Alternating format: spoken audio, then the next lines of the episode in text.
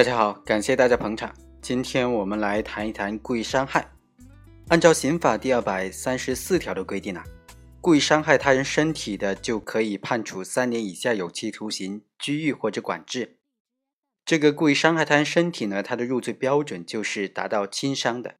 如果致人重伤的话，则可能判处三年以上十年以下有期徒刑；致人死亡或者以特别残忍的手段致人重伤，造成严重残疾的话，则可以判处十年以上有期徒刑、无期徒刑或者死刑。今天要讲的这个故意伤害案件呢，它非常有趣。判决的结果是故意伤害罪不成立，被告人被判决无罪。他是怎么达到无罪的呢？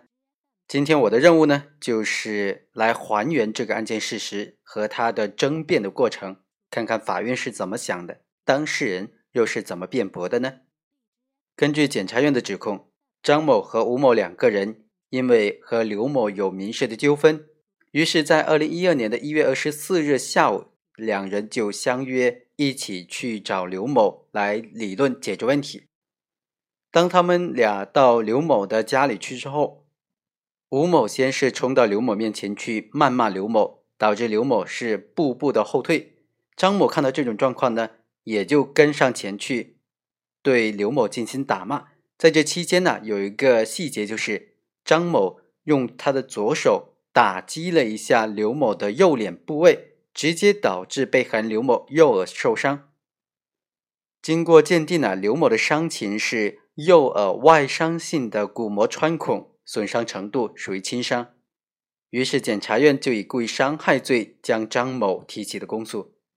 张某自己就辩称说，他根本就没有殴打刘某，他当时和吴某一起去找刘某理论的。当时他看见吴某上去和刘某理论拉扯起来，所以连忙上去劝解。后来呢，他的额头被刘某打了一巴掌，之后就晕倒在地了。在之后的事情，他就什么都不知道了。他根本就没有殴打刘某。他的辩护人就提出啊，首先张某是因为刘某骚扰他的家人，在这种情况之下，为了不牵扯他的家人，才被迫的认罪的，所以他的认罪的供述是不可以取信的。第二，案发当日啊，刘某在和他人的推搡的过程当中，头部曾经撞到墙上，而且之后还和其他的人发生过肢体的冲突。这就不能够排除他的右耳的伤是他撞击头部造成的，也不能够排除他的伤是受到被告人以外的其他人的伤害所导致的。第三，刘某的这个右耳外伤性的鼓膜穿孔啊，损伤程度属于轻伤的这个伤情鉴定结论，在本案当中是不适用的。根据二零一四年一月一日起施行的人体损伤程度鉴定标准的规定呢。外伤性鼓膜穿孔构成轻伤的要求是，外伤性鼓膜穿孔六周不能够自行愈合。根据本案的在案证据可以发现，刘某的这个鼓膜在没有动手术的情况之下，六周之内就已经自行愈合了。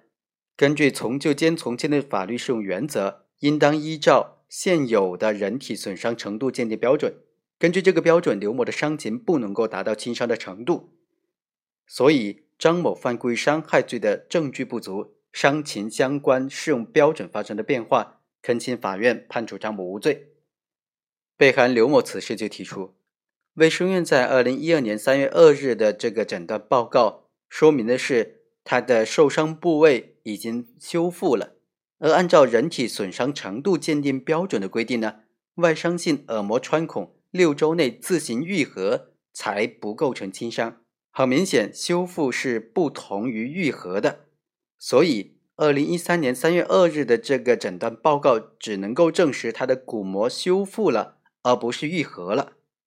因此呢，即使是根据新的人体损伤程度鉴定标准，他的伤也是构成轻伤的。本案当中，公诉机关又列举了三份的证据，第一份是公安机关出具的法医学损伤程度的鉴定书。其中就证实，二零一二年二月七日，经过公安局的法医鉴定，刘某右外伤性的鼓膜穿孔，按照人体轻伤的鉴别标准试行，是构成轻伤的。第二份病例是卫生院的住院病例，这份病例就证实刘某因为本案受伤，在二零一二年的一月二十四日到二零一二年的三月十四日，在这个卫生院住院。这个病例体现了刘某从案发当日到出院共计是五十一天。在这个期间，二零一二年一月二十六日的耳镜检查报告诊断刘某外伤性鼓膜穿孔。二零一二年三月二日的耳镜检查报告就诊断出刘某鼓膜紧张部原来的穿孔已经修复了，但是呢，这份病例并没有体现出刘某在这段期间对右耳的鼓膜有进行过任何的手术的修复。第三份证据是公安局出具的公安局物证鉴定研究所损伤程度文证审查意见。根据这个意见呢。二零一四年六月二十三日，公安局物证鉴定所根据二零一四年一月一日施行的人体损伤程度鉴定标准，对刘某的损伤程度进行了文证审查，并且作出了文证审查的意见。这个意见就认为，刘某二零一二年三月二日电子耳镜检查可以看见右耳鼓膜紧张部原来的穿孔已经修复了，中间没有经过任何的手术治疗。这就说明刘某在二零一三年的一月二十四日的时候，外伤造成的这个右耳外伤性的鼓膜穿孔已经自行愈合了。从受伤到发现愈合相距是三十九天，因此不能够依据相关的标准评定为轻伤二级。刘某右耳外伤性鼓膜穿孔符合二零一四年所实行的新的人体损伤程度标准的规定，评定为轻微伤。最后，法院是认为张某因为纠纷和刘某之间发生了矛盾，在争执的过程当中，用左手打击被害人刘某的右侧脸部，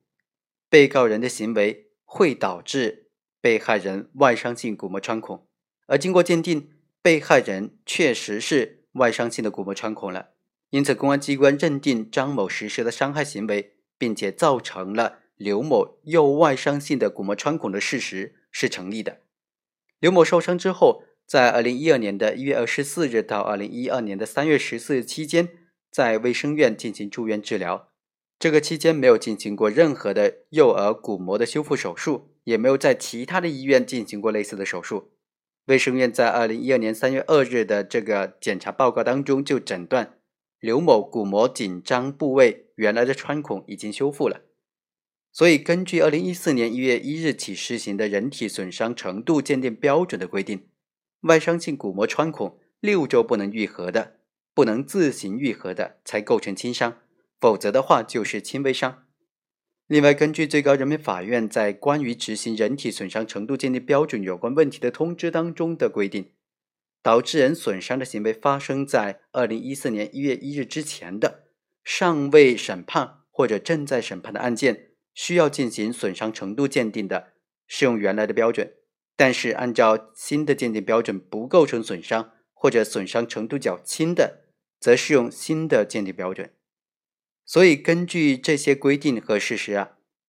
二零一四年六月二十三日，公安局的物证鉴定所就对刘某的损伤程度进行了文证审查，出具了文证审查的意见。这个意见也证实。按照新的人体损伤程度鉴定标准的规定，刘某的损伤程度属于轻微伤，而不是轻伤。所以呢，按照从旧兼从轻的原则，本案应当适用新的人体损伤程度鉴定标准的规定，刘某的损伤程度应当为轻伤，而不是轻微伤。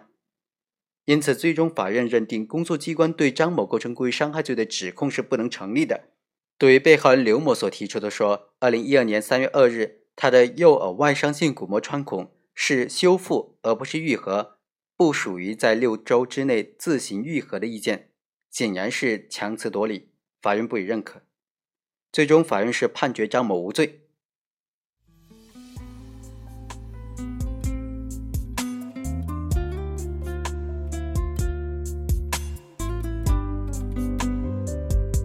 以上就是本期的全部内容，我们下期再会。